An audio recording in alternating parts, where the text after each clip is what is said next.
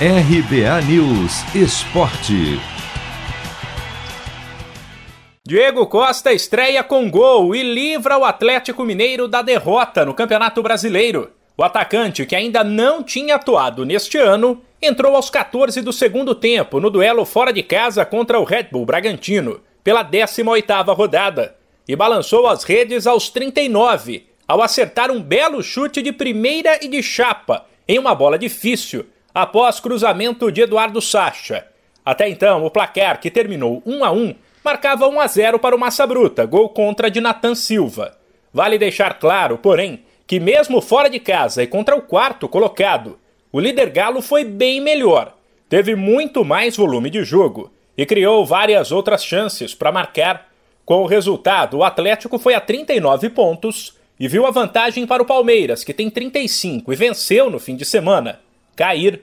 Em entrevista à TV Globo, o atacante Diego Costa avaliou que o gol foi importante para dar confiança. Bem importante, eu acho que não foi o resultado que, que a gente queria, que era conquistar os três pontos aqui, mas personalmente que eu estreando, né, depois de tanto tempo parado, sem, sem jogar e voltar e poder marcar, por mais que você tenha experiência ou, ou anos de jogando profissional é sempre bom para pegar confiança e espero que esse tempo aí que a gente vai ter vai estar parado da data FIFA poder pegar um pouco mais de forma física. Diego Costa, que fez a carreira toda na Europa, ainda falou sobre a adaptação aos gramados, aos times e ao estilo de jogo no geral do futebol brasileiro. Tudo novo. Foi o primeiro jogo, joguei 20 ou 30 minutos, não sei. Eu acho que o futebol brasileiro sempre, mundialmente, é sempre conhecido por, pelos jogadores que tem, né? a qualidade dos jogadores.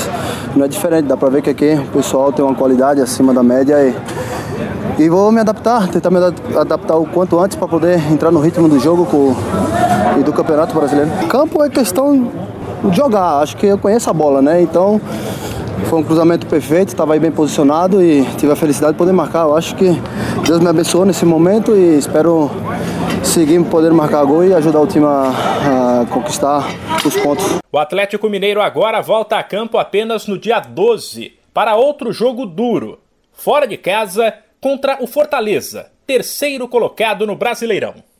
De São Paulo, Humberto Ferretti.